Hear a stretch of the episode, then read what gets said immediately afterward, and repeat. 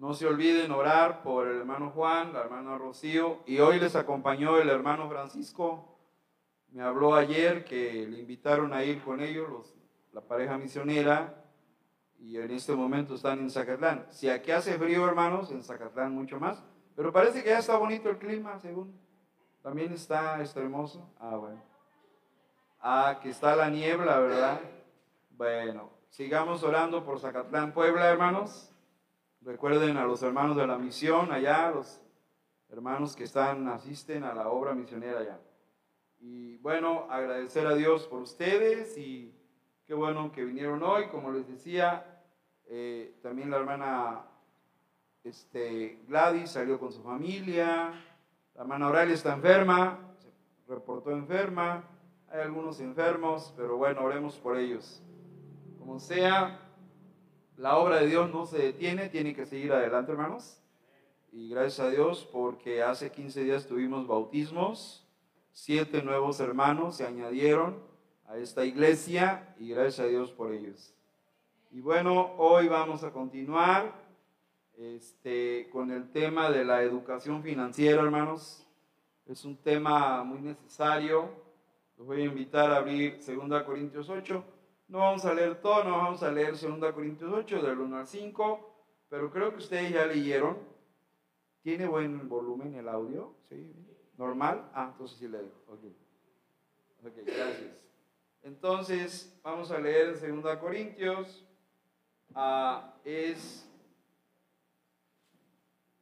tenemos dos grandes capítulos de educación financiera y Nada más vamos a leer del 1 al 5, pero ah, nada más les voy a leer yo. Ustedes ya leyeron en la lectura bíblica, así que nada más es para reforzar la lectura de la palabra del Señor en 2 Corintios del 8, del 1 al 5, tal como dice allí.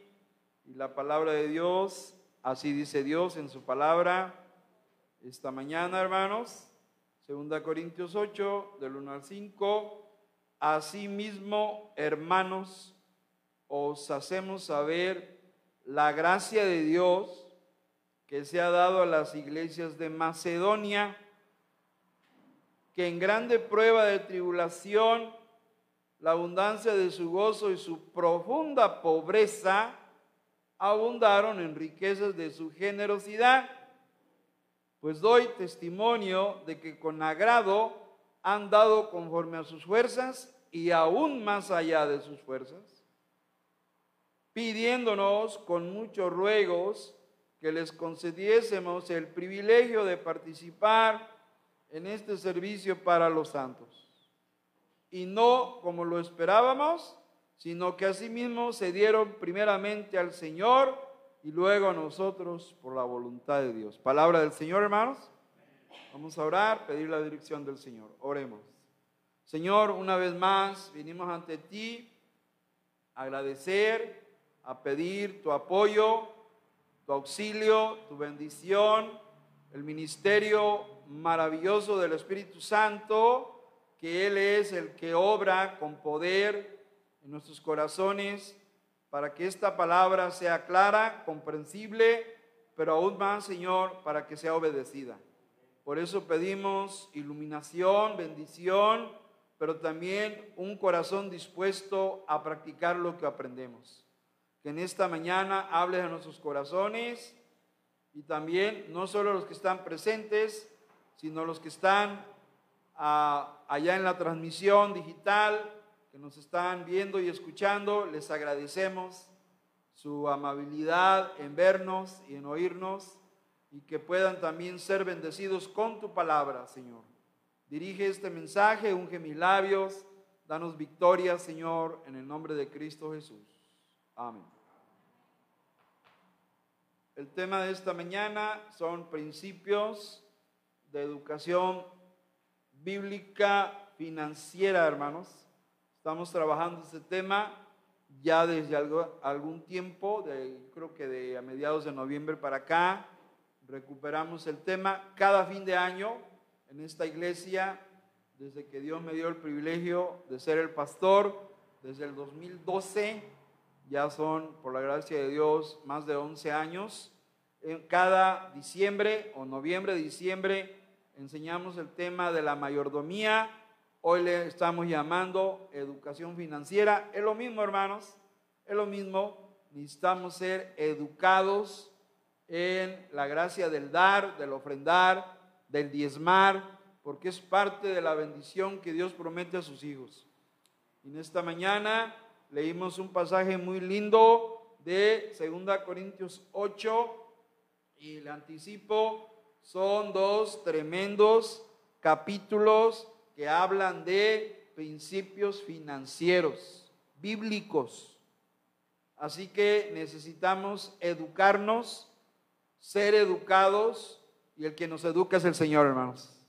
Él es el maestro, nosotros somos discípulos, somos alumnos, y todos necesitamos aprender sabiduría de Dios en el tema de las finanzas. La educación financiera, primeramente desde el punto de vista secular, allá en el lado, en la columna, en la imagen de la izquierda, es la disciplina, y disciplina ahí no quiere decir castigo, quiere decir asignatura o materia. Es la materia, asignatura, disciplina mediante la que se enseñan conocimientos financieros. Ayuda a gestionar de forma adecuada nuestras finanzas. Ahora sí, a la manera de Dios. Yo, yo tengo que añadir a la manera de Dios. Permite comprender el funcionamiento y la importancia del dinero. Es importante reconocer que cada persona tiene una relación con el dinero. Se los anticipo. Estamos casados con el dinero desde niños que nuestros padres nos dan unas monedas para la escuela o para una golosina, desde ahí empieza un, un vínculo, un contacto, hermanos, con las finanzas, con el dinero, con ese Señor dinero que no debe ser nuestro amo, sino nosotros ser amos del dinero, porque cuando nos controla, entonces nos metemos en problemas. Así que hay un vínculo Así como cuando un hombre conoce a una mujer, se casa con ella, se genera el vínculo matrimonial, les anticipo que los cristianos y toda persona tenemos una relación con el Señor dinero, para bien o para mal. Y es importante establecer que es una relación para toda la vida. Muéstreme una persona que haya dejado de usar el dinero, hermanos. No hay nadie. Por muy poco que se tenga, siempre tendremos, o debo decirlo de manera simbólica, siempre estaremos casados con el dinero porque lo manejamos todos los días, hermanos. ¿Y qué mejor manera que aprender de la Biblia cómo hacerlo a la manera de Dios? Amén, hermanos. Entonces, la educación financiera permite comprender cómo funciona el dinero y la importancia del dinero. Es importante.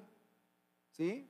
Es importante. Y Dios, por eso muchas parábolas hablan del manejo de los recursos. La parábola de las minas, la parábola de los talentos, la parábola del mayordomo injusto. Todas esas parábolas hablan de cómo se manejan los recursos que son de Dios.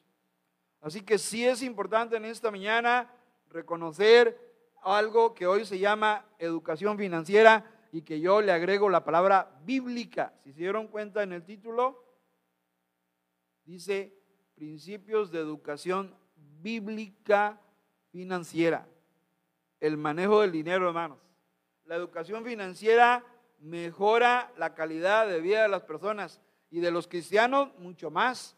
Cuando un cristiano se convierte y aprende de lo que poco que gana en su trabajo, de lo que gane, aprende a darle a su diezmo y la ofrenda al Señor, Dios bendice a ese cristiano, hermanos. Está comprobado, hermanos. No, me paro aquí a predicar ilusiones o fantasías. Estoy predicando verdades de la palabra de Dios.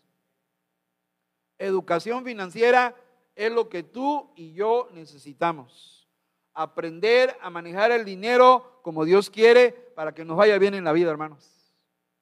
Educación financiera para un bolsillo saludable. Por eso dice administra, planifica, ahorro, gasto, inversión. Hay que saber, decirle, saber decirle al dinero, a dónde se tiene que ir. No te preguntes al final de la quincena a dónde se fue el dinero. Es que me pagaron y ya no. No te preguntes a dónde se fue. Tú dile a dónde ir.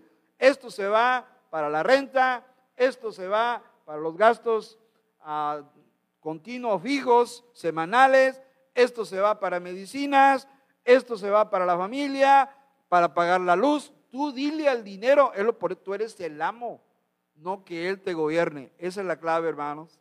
Y el ahorro, la inversión, el gasto. Y hablamos, hablamos de inversión, invertir en la obra misionera es la que paga los mejores dividendos, hermanos. Yo les hablo desde la experiencia y también desde la práctica y también desde la Biblia. ¿Para qué educarte financieramente? Simplemente para crecer, yo diría crecer espiritualmente. Amén, hermanos. Yo tengo que agregar los términos bíblicos para madurar como buen mayordomo de Dios. Crecer económicamente. Dios está comprobado que cuando un cristiano es fiel diezmador y ofrenda y da a la iglesia a la obra de Dios, cada año Dios va añadiendo bendiciones a su vida, hermano. Y si, si no te has dado cuenta, entonces somos un poquito ciegos, hermanos. Si no te das cuenta, Dios te ha bendecido este año más de lo que te bendijo el año pasado. A lo mejor no te has dado cuenta. Pero Dios a un fiel diezmador lo va bendiciendo, hermanos. Crece económicamente. Crece en tus negocios, si los tienes, ¿verdad? Tu negocito, lo que tengas. Crece en tus inversiones, si las tienes. Crece tu estilo de vida, crece tu círculo de amigos, sobre todo amigos cristianos, hermanos, amén. Crecer en conocimiento de la Biblia, crecer en bienestar, que es lo que Dios quiere, el bienestar de sus hijos. Crecer en prosperidad, y no hablamos de prosperidad material necesariamente, hablemos de prosperidad espiritual, crecer a la manera de Cristo, hermanos. La educación financiera es solo para aquellos que quieren crecer, tú ya lo sabes todo, si ya lo sabes todo, eso no es para ti, dice. Y cuatro pasos para organizar tus finanzas. Elabora un presupuesto. No te preguntes en qué se gastó el dinero, tú dile a dónde se va a ir. Llegó el recibo de luz, aparto, esto es para la luz, porque si no la pago la cortan, y todos lo sabemos. Elabora un presupuesto. Es el instrumento para controlar el dinero, para decirle a dónde ir. Aprende a manejar las deudas, pagar a tiempo para evitar los intereses altos. Haz un plan de ahorro, se recomienda el 10%, el diezmo para Dios y el diezmo para el ahorro. 10% es la recomendación de los expertos y edúcate. Y es lo que estamos haciendo, hermanos. Pero yo me voy a la Biblia, es lo que dicen en lo secular. Esto lo dicen en el mundo, hermanos. Y no hay nada malo en ello. Es sabiduría de Dios también. La sabiduría de Dios no solo se encuentra en la Biblia, hermanos. Dios tiene sabiduría en el conocimiento de los pueblos y las naciones también, mientras no contradiga la palabra de Dios. Y nos vamos a la Biblia porque yo lo titulo cuatro principios de educación bíblica financiera. Y los cuatro son estos, hermanos. Ahí están en 2 Corintios 8, del 1 al 9. Número uno, se debe ofrendar por gracia. Porque vivimos bajo la gracia, porque por gracia soy salvos, hermanos. Porque ya no estamos bajo la ley, sino bajo la gracia, el favor inmerecido de Dios. Se debe ofrendar por gracia se debe ofrendar por generosidad, aunque seamos muy pobres, podemos ser generosos con Dios. Se debe ofrendar gustosamente, lo enseña la Biblia, y se debe ofrendar por gratitud. Vámonos con el primero, hermanos. Pablo está dándole educación financiera a una iglesia descuidada una iglesia inmadura, una iglesia que no estaba haciendo lo correcto y que Dios tenía que corregir a la iglesia. Y la iglesia se llama Iglesia de Dios en Corinto, la iglesia Corinta. Pablo les habló que los cristianos judíos, ahora sí, de Judea, había persecución y estaban siendo perseguidos y estaban pasando por hambre, por necesidad, y que era necesario apoyarles, era necesario darles una ofrenda. Lo dice Romanos 15, 26. ¿Alguien, hermanos? Estamos viendo el contexto de la situación. Que nos lea 15, 26 de Romanos. ¿Alguien, hermanos?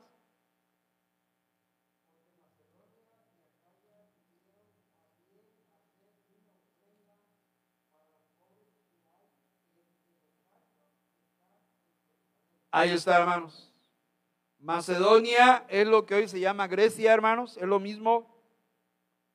Y Acaya, la provincia de Acaya, una, una región de Grecia, de la isla griega, de la península griega, tuvieron a hacer una ofrenda para los pobres. ¿Cuáles pobres? Los judíos que hay entre los santos, dice, que están en Jerusalén. Así que ya había, un plan de apoyar a los hermanos necesitados. Eran hermanos del pueblo de Israel, pero convertidos a Cristo. Judíos cristianos, también se dice hebreos cristianos. Y luego nos vamos a ir a 1 Corintios 16.1 para ver el contexto de la situación.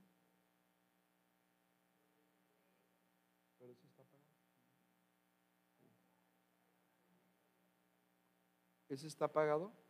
¿Está pagado? Sí. Bueno, el eco es natural. ¿Sí? Soy de reverberación. Ah, bueno, necesitamos a Pepe, mi yerno es el experto, pero están... ok, está bien. Bueno, no pasa nada. Ah, si se oye eco, yo sí sé la razón. Es que Dios quiere que ustedes oigan dos veces. Sí, porque cuando Dios le habló a Moisés no dijo, Moisés, dijo, Moisés, Moisés, ¿verdad que sí? Dios hablaba cuántas? Dos. Cuando Dios habla en la Biblia, siempre menciona el nombre, porque luego a la primera, Señor, no te oí, ah, pues te hablo una segunda vez. Bueno, vamos a tomarlo de esa manera. Hermanos, estos dos capítulos de Segunda Corintios nos ayudan a comprender los principios financieros de Dios. No voy a predicar de los dos capítulos. Nada más acabo de elegir estos cuatro principios. Se debe ofrendar por gracia. Pablo ya había enseñado a los corintios, una iglesia descuidada, cómo debían ofrendar. ¿Cómo se debe ofrendar? A ver, Primera Corintios 16, 2, hermanos. ¿Qué dice Primera Corintios 16, 2?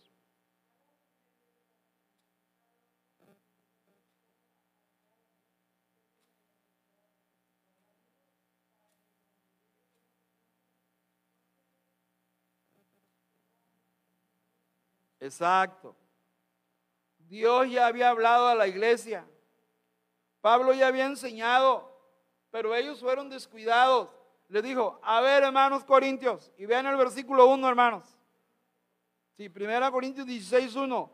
En cuanto a la ofrenda para los santos, y ahí se refiere a los cristianos hermanos de Judea, los hermanos judíos que estaban siendo perseguidos y estaban pasando hambre, hambruna diría yo, y haced también vosotros de la manera que ordené en las iglesias de Galacia, dice Pablo. Y ahí está la instrucción de Pablo, que es el mandato de Dios. Cada primer día de la semana. ¿Alguien me dice qué es ese día? Es el domingo. O sea, el domingo es el día para ofrendar. Si pudiera ofrendar yo el miércoles, si vengo, si no di mi ofrenda el domingo, y es lo que a veces nos pasa. Por una razón no pudimos, bueno, lo entrego el miércoles, pero el día que Dios ha determinado para ofrendar es el día domingo, hermanos. Amén. Cada primer día de la semana. Cada uno de vosotros. Eso nos incluye a todos, hermanos. Todos. Nuevos cristianos, cristianos ya con tiempo, a todos. Cada uno de vosotros uno por uno, igual a todos. Todos estamos en este compromiso de Dios de ofrendar. debemos traer nuestra ofrenda al Señor. No lo digo yo, ahí está, en la palabra de Dios, en dos versiones, en una Reina Valera 60 y en la nueva, en la versión de las escrituras más moderna. Dice allí, en el lado derecho, que el primer día de la semana cada uno de ustedes aparte y guarde, y ahí está la frase de la justicia retributiva de Dios, según haya prosperado. Sí, porque Dios no te va a pedir lo que no tienes, hermano. Dios no, Dios no es injusto, hermana. Dios es justo y sabe tu, tu nivel de ingresos. Por eso dice, según haya prosperado según hayan sido los ingresos. Si fueron muchos ingresos, Dios espera mucha ofrenda. Si fueron pocos los ingresos, pues Dios espera la ofrenda básica, que es el diezmo, hermanos. Para que cuando yo vaya, dice Pablo, no se recojan entonces ofrendas. Es decir, no ser improvisados, es lo que está diciendo. Di no a la improvisación. No es de que, híjole, pues a ver, dejen ver a ver, dejen ver a ver si traigo. No, hermano, perdóname, eso no dice la Biblia. La Biblia dice, cada primer día de la semana, cada uno de vosotros, ¿qué? A ver, dígame usted. Ponga aparte. Por eso ahí hay unos sobrecitos. Se puede llevar uno, hermano, para poner aparte en algo. Y aquí traigo el mío este, para ponerlo en un sobre. Ese es, ponga aparte la ofrenda y el diezmo se tienen que apartar, hermanos, porque son del Señor, hermanos. Le aparto lo que es de Dios. Ese no me lo puedo gastar, no es para mí.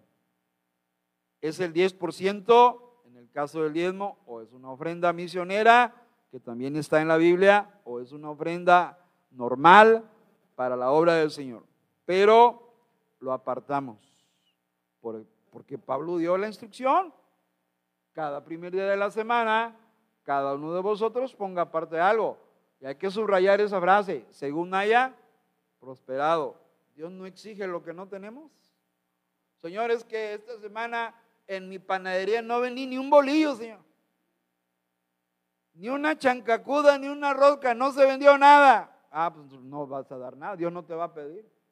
Señor, esta semana vendí como 500 bolillos y 20 conchas y, ah, pues, ah, bueno, según haya prosperado. Es que así es Dios, Dios es justo, hermanos, amén. Dios no es injusto, nadie va a acusar a Dios de injusto, hermanos. Según haya prosperado, guardándolo, hay que guardarlo, guárdelo, porque si no lo guarda, se lo gasta. Hay que guardarlo, hermanos. Consejo de Dios, hermanos. No es mi consejo. No me paro aquí a, inventar argumentos. La Biblia es muy clara.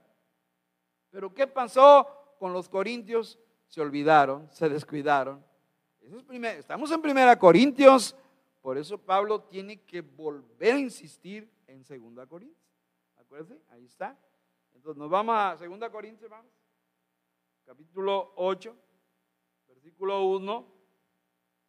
Pablo les recuerda, hay, hay cristianos que hay que repetirles la lección, porque a la primera no la aprenden. Por eso el Padre nuestro, ¿cuántas veces se encuentra en los evangelios? Dos veces. Dos veces Jesús ya lo había enseñado una vez y les tuvo que volver a enseñar el Padre nuestro. Habló la parábola de los talentos y luego tuvo que enseñar la parábola de las diez minas que son muy parecidas. Otra vez porque a la primera no entendemos, hermanos, es importante. Así que se debe ofrendar por gracia. ¿Qué quiere decir por gracia? Cuando Dios bendice a sus hijos, estos hijos se sienten muy agradecidos y están dispuestos a ofrendar, hermanos. Gracia porque estamos bajo la gracia y no bajo la ley. Gracia porque por gracia sois salvos. Gracia porque Dios nos bendice sin merecerlo, hermanos. Por eso es por gracia. Y yo diría, hermano, hermano, cada vez que Dios te bendiga, respóndele con un acto de obediencia, hermano. Cuando notes que Dios derramó alguna bendición, le debes responder. No te quedes callado, hermano, para tu acción de gracias. Tampoco te quedes cruzado de brazos, hermano. Si Dios te ha bendecido, respóndele con obediencia, hermano. Eso es gracia, hermano. Eso es gratitud a Dios. Es importante.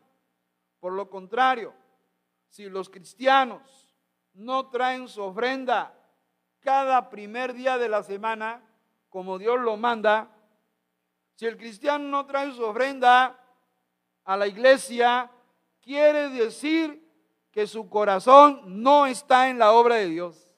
Y eso lo dice Mateo 6:21. A ver, ¿qué dice Mateo 6:21? ¿Alguien, hermanos?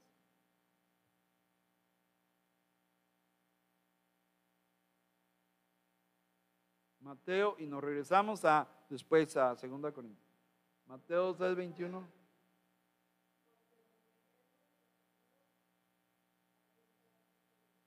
Claro, Jesús no se equivoca. Mateo 6:21. ¿Qué dice Mateo 6:21? Todos juntos, hermanos, Mateo 6:21.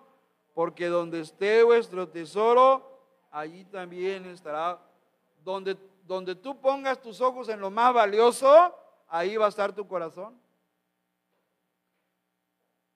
Hermanos, me ayudan, noto un poquito de movimiento en el servicio, por favor, me ayudan. Sí. Phoebe, ¿me apoyas, Phoebe?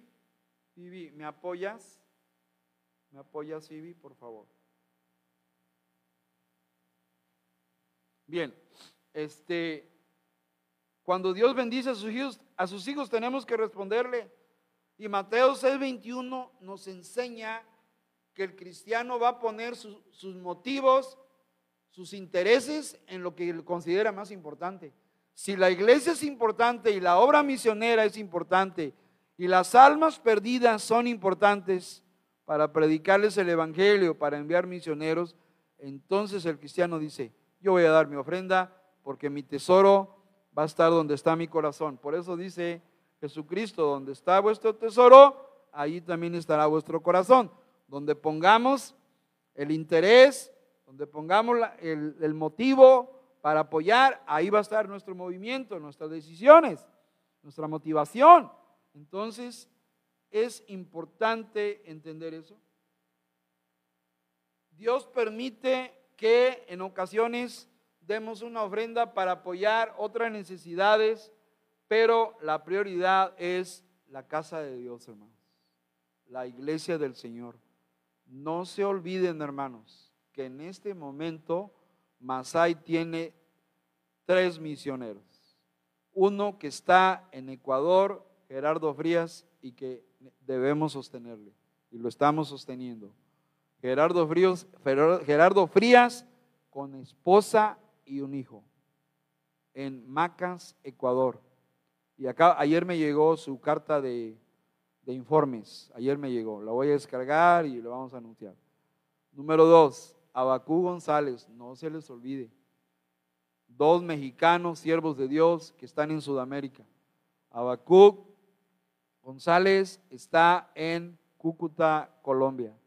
Tenemos entonces dos obreros misioneros que hay que apoyarles, hermanos, para sus necesidades.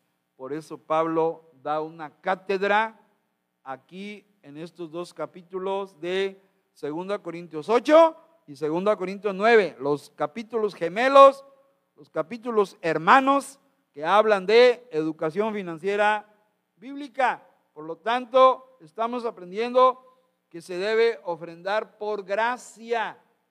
A lo mejor un cristiano dijo, es que esos judíos no lo merecen. Sí, pero no es que no, no es porque no lo merezcan, Dios manda que los apoyemos. Eso es gracia, hermanos. Como me dijeron a mí en mi escuela cuando les obsequié unas camisas bordadas, me dijo un compañero, no se los merecen.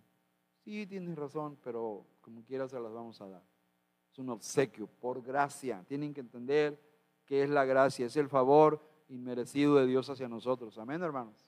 Nos salvó por gracia. ¿Cuánto pagamos para ser salvos, hermanos? Nada, todo por la sangre de Cristo. Y la obra de Dios también, de gracia recibiste, dad de gracia, dijo Cristo mismo también. Número dos, se debe ofrendar por generosidad. Versículo 2, ¿alguien hermanos? Segunda Corintios 8, 2 hermanos, ¿alguien?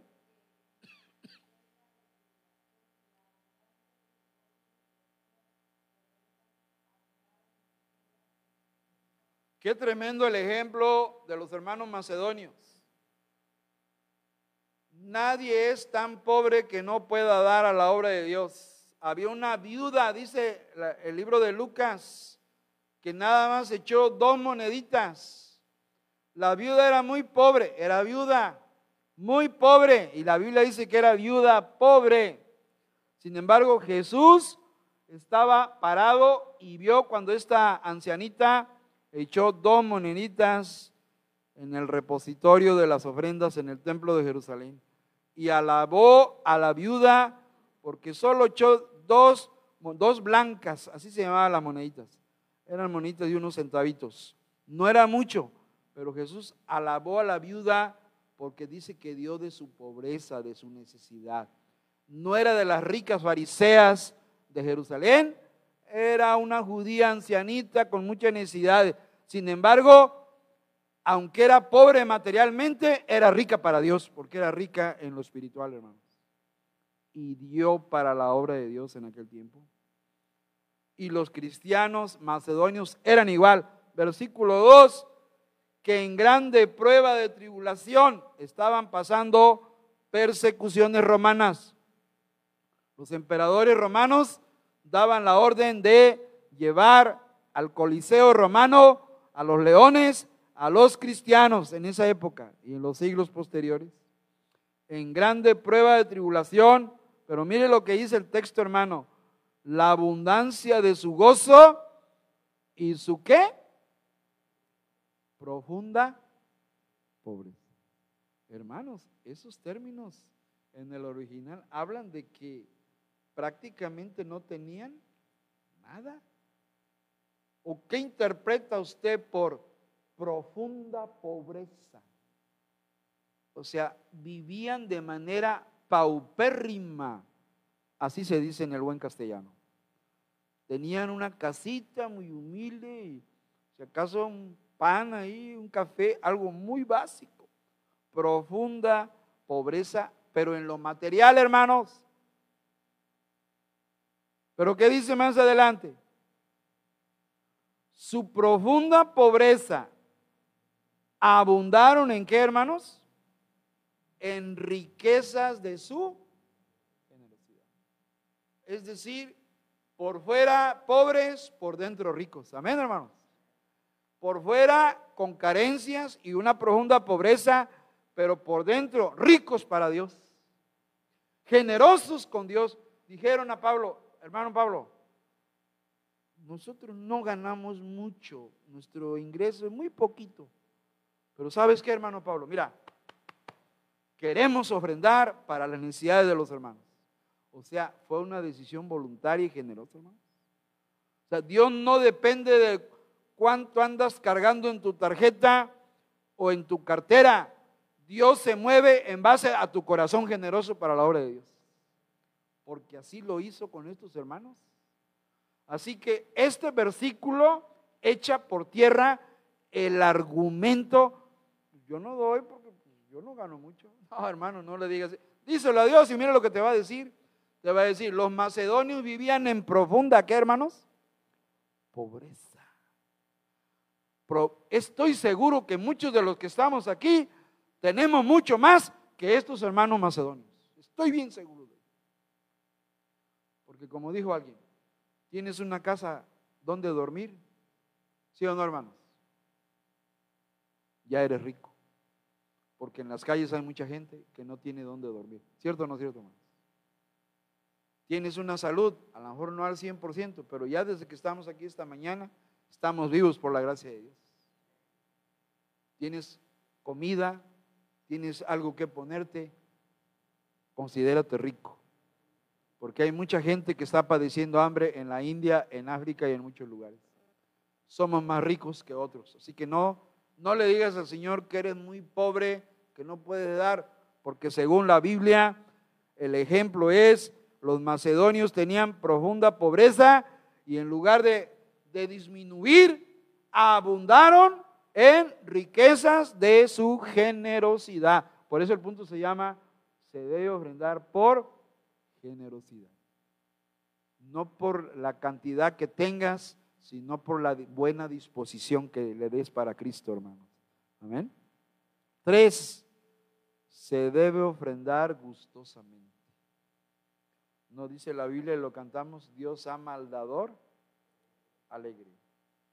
Dios ama al dador alegre. Versículo 4, hermanos. ¿Alguien, por favor?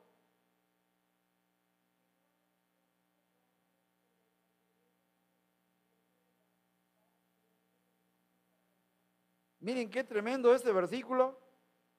Versículo 4. Pidieron la oportunidad para ofrendar. O sea, no se quedaron calladitos.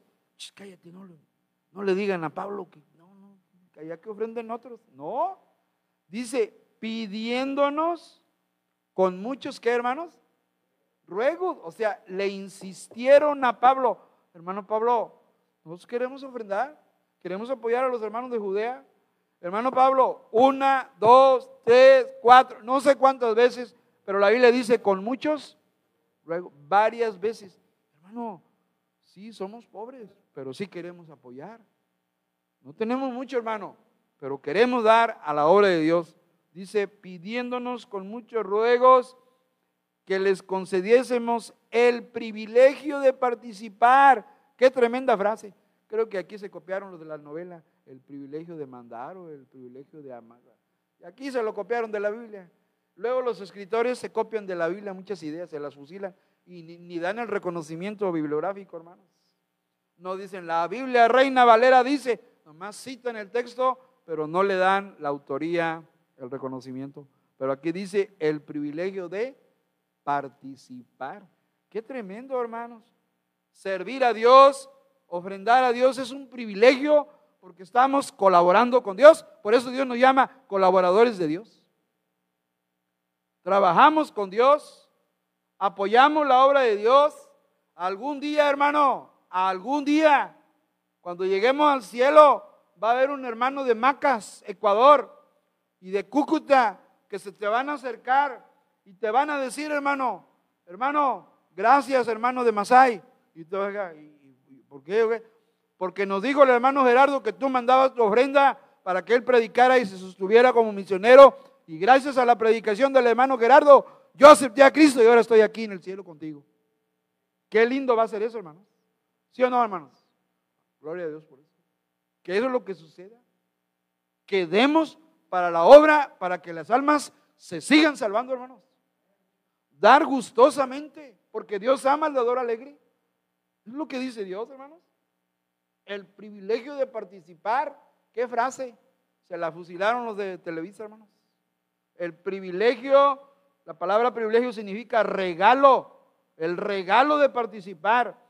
Los cristianos de Macedonia suplicaron a Pablo que le dieran la oportunidad de ofrendar para apoyar a los hermanos, para ser instrumentos de bendición para las necesidades de los judíos pobres de Jerusalén. O sea, veían la ofrenda, hermanos. Fíjense bien lo que voy a decir. Bíblicamente, veían la ofrenda como un privilegio y no como una carga pesada. No decían, ay, no arrugaban la nariz así. Ay, otra vez están pidiendo. Ay, Sí, hermano Pablo. ¿En qué apoyamos, hermano Pablo? Te lo estamos diciendo, hermano Pablo. Ya te lo dijimos una y yo queremos apoyar, no tenemos mucho, pero tenemos un corazón agradecido con Dios, porque nos salvó, nos perdonó. ¿Con cuánto dinero podemos pagar la salvación, hermanos? Con ningún dinero de este mundo. Lo único que podemos hacer es ser agradecidos con Dios y servirle, hermanos. Entonces, por eso dar gustosamente estos cristianos macedonios habían sido enriquecidos en el alma a lo mejor no en la materia, pero sí en el Espíritu. Y habían tenido muchas bendiciones espirituales. Y por eso Pablo les anima, les está educando financieramente para que también tuvieran la gracia de ofrendar. Si profesamos ser cristianos, pero no damos a la obra de Dios, estamos negando nuestra profesión de fe, hermanos. De nada sirve la fe, la predicación, el testimonio, leer la Biblia, si no hemos aprendido a ofrendar y diezmar a Dios, hermanos. Es importante, la vida cristiana se compone de áreas de responsabilidad. Alguien pone un círculo así, dice, bueno, hay que orar, hay que leer Biblia, hay que asistir, hay que diezmar, hay que ofrendar, hay que predicar el Evangelio, hay que amar a los hermanos, hay que servir. O sea, la vida cristiana tiene áreas de mayordomía o de responsabilidad. Y no puedo decir, yo estoy leyendo mi Biblia, yo sí estoy orando, pero no estoy diezmando ni ofrendando. Ah, estás en problemas, hermano. Estás en problemas con Dios, porque bien decía mi hermano Samuel, Dios va a mandar su cobrador. ¿Cierto o no cierto? Dios manda cobrador. A Israel, Dios varias veces le mandó al cobrador. Nabucodonosor fue uno de ellos. Le cobró 70 años que dejaron de guardar el sábado, el Shabbat, y 70 años estuvieron allá en Babilonia, hermanos. Y en Malaquías 3 dice que va a venir el devorador a tus finanzas. Algo va a suceder que tu dinero se va a hacer polvo porque no estamos dando a la hora de Dios no estamos obedeciendo al Señor. Por eso decía el hermano Samuel, Dios manda cobrador. Dios cobra lo que le debemos, hermanos. Esa ley no la puede cambiar nadie, nadie puede sobornar a Dios. Dios manda su retribución. Importante. Así que hay que ofrendar gustosamente, porque Dios ama al dador alegre, o sea, doy con gusto. Es decir, nadie se debe sentir obligado manipulado ni intimidado. Lo único aquí es que todos debemos ser enseñados. Enseñados sí. Instruido en la palabra de Dios, porque finalmente, ¿quién es bendecido cuando aprende a ofrendar a Dios? ¿A quién bendice Dios, hermanos? Pues al, propio cristiano. Como hemos usado una frase muy, muy coloquial, Aquí te decimos lo que te conviene y lo que te conviene es aprender a ofrendar y diezmar porque tu bolsillo va a ser bendecido, hermano. Dios te va a bendecir en tu trabajo, Dios te va a bendecir en tus finanzas, Dios te va a bendecir en tu vida, en tu crecimiento espiritual, pero hay que hacerlo gustosamente, hermanos. Y termino. Se debe ofrendar por gratitud. ¿Por qué gratitud, hermanos? Versículo 9. ¿Alguien, hermanos? Y aquí terminamos.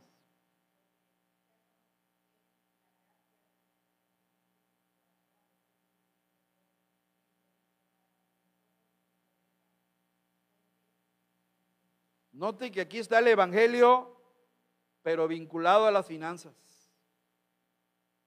Ya conocéis la gracia de nuestro Señor Jesucristo, su obra de gracia. ¿Y cuál es esa gracia maravillosa? Aquí está el Evangelio. El Evangelio es que por amor a vosotros, ¿qué? Se hizo pobre siendo rico para que vosotros con su pobreza fueseis enriquecidos.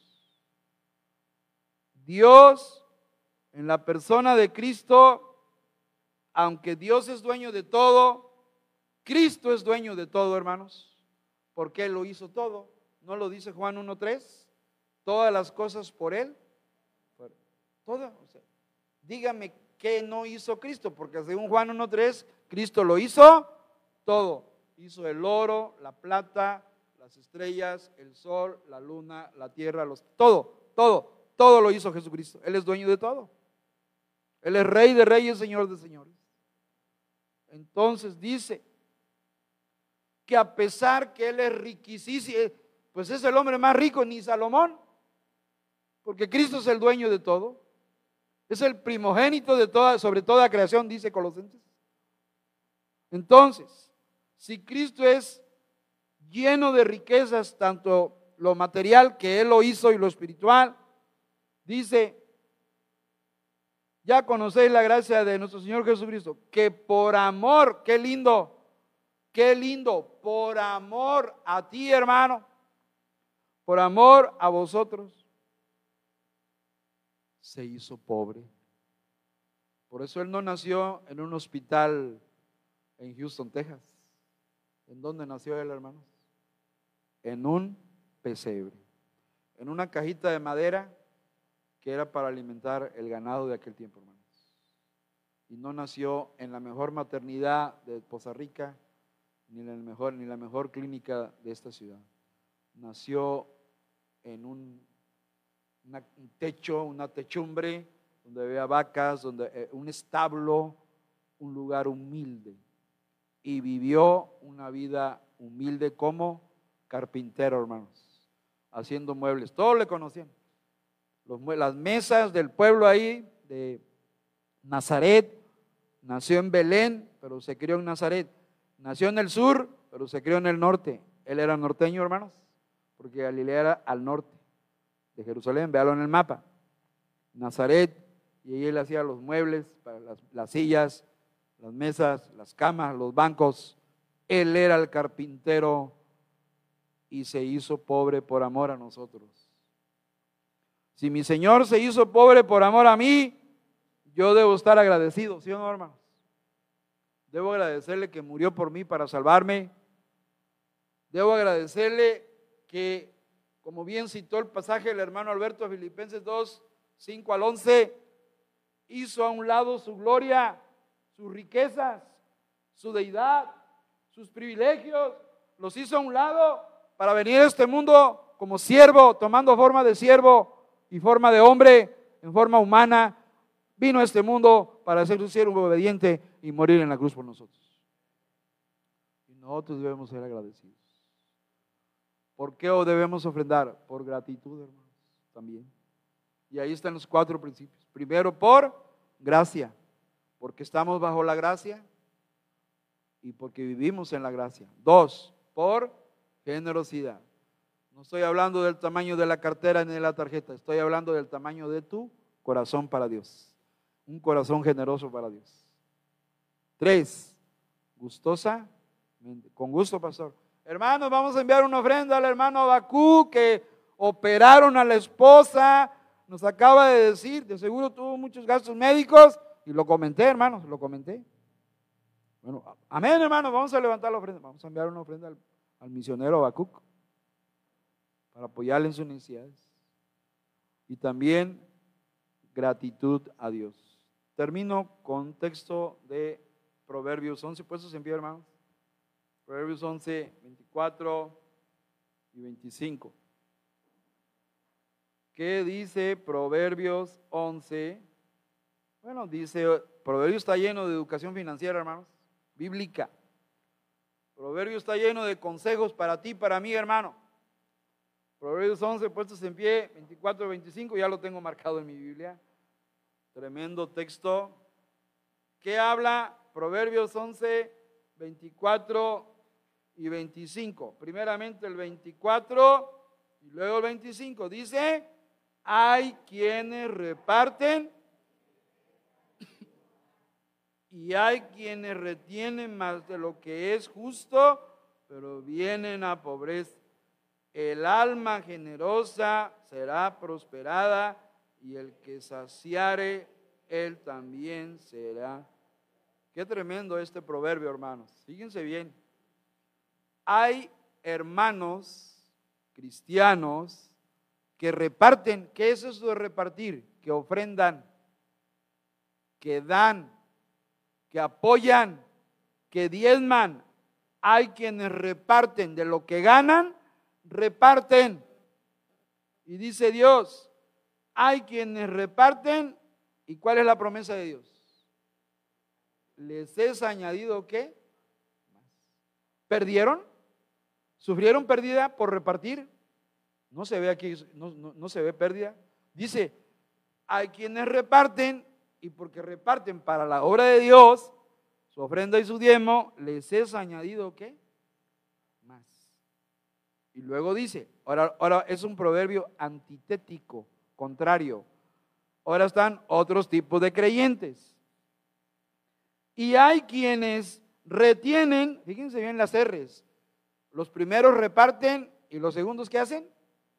Retienen, se quedan con el diezmo, se quedan con la ofrenda, la ofrenda no apoyan, no diezman, no dan a la obra de Dios, retienen más de lo que es justo. ¿Y qué sucede, hermano? Vienen a pobreza. O sea, toma en serio a Dios, hermano. Esto es educación financiera, hermano. Esto es educación de Dios financiera. ¿Y qué dice el 25? Tremenda promesa. El alma generosa, ¿qué, hermanos? No nos gusta la palabra prosperidad, pero está en la Biblia, hermano. Yo la encuentro aquí, la encuentro en Nehemías, la encuentro en segunda de Juan. En varios textos aparece la palabra, pero prosperar espiritualmente. ¿Y qué dice? El alma generosa será que bendecida, prosperada. Y el que saciare, sobre todo la obra de Dios, él también será que Dios le va a dar. Hermanos, dice el pastor John F. MacArthur, esa es la interpretación. El principio aquí es la generosidad. ¿Y acaso no vimos la generosidad? Ahí está en el versículo 2. El principio de la generosidad. ¿Y de dónde viene eso? Por la bendición de Dios, que asegura que el aumento de tus bendiciones. Mientras que la tacañería, los que retienen, lleva a la pobreza en lugar de la esperada riqueza. El que da recibe, recibe mucho más a cambio. Y yo siempre he preguntado, muéstrenme un cristiano diezmador y que ofrende y que Dios no haya bendecido. ¿Alguna vez lo conocen? Hasta el día de hoy no lo conozco. Lo que yo conozco son hermanos agradecidos con Dios, que Dios los bendice en sus finanzas porque son fieles a Dios en ofrendar y diezmar. Amén, hermanos. Es lo que yo sé. Así que, hermanos, ahí están los principios Vamos a practicarlos, vamos a ofrendar por gracia, vamos a ser generosos con la obra, vamos a dar, ofrendar gustosamente y vamos a ofrendar por gratitud. Hermano Oscar, una oración, por favor.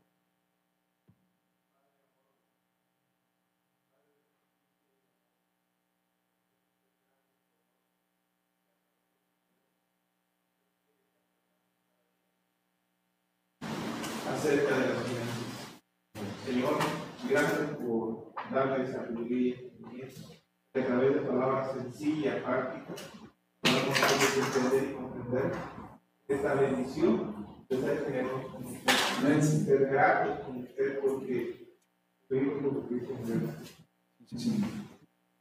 Gracias por todo el deseo que pone en cada uno de los corazones, el poder aportar para tu obra. Usted no necesita nada pero quiere ver el corazón sincero para dar, para darle a gracias por esa enseñanza, por esa dedicación, por ese tiempo de que podemos venir a cada uno de nosotros y que escuchamos y a los que también escucharon allá en, a través de internet. Con cada uno de ellos y que usted sea glorificado en esta En Jesús. Amén. Amén. Yo les bendiga, hermanos.